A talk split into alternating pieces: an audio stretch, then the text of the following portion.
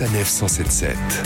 Sanef Sélection. Dès cette semaine, le musée d'Orsay accueille une exposition exceptionnelle consacrée au créateur de la très célèbre Sagrada Familia de Barcelone, l'architecte Gaudi. Nous sommes avec Isabelle Morin-Loutrel et Élise Dubreuil, co-commissaire de l'exposition qui lui est consacrée.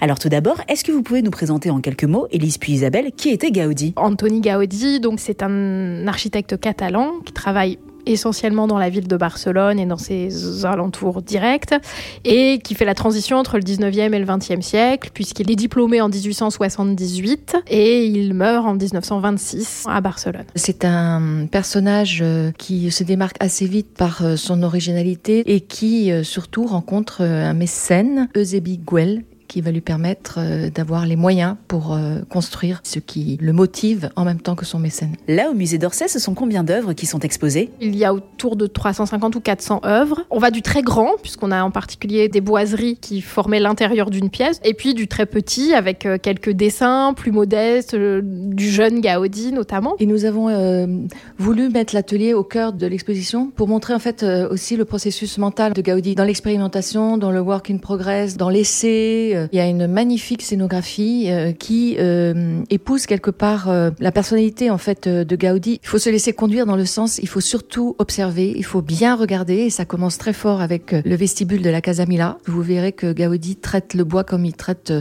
de l'argile, la céramique. On a l'impression qu'il modèle tout ce qu'il a sous la main. Pour donner un avant-goût à nos auditeurs, est-ce qu'il y a certaines œuvres qui valent absolument le coup d'œil? La paire de dessins pour l'église de la Colonia Güell, ce sont les seuls dessins conservés de la maturité de Gaudi Gaudi sauvé de l'incendie. Il dessine sur une photographie de la maquette qu'il a fait réaliser. On a surtout envie de montrer, euh, je pense notamment dans les pièces de mobilier, des choses qui vont surprendre.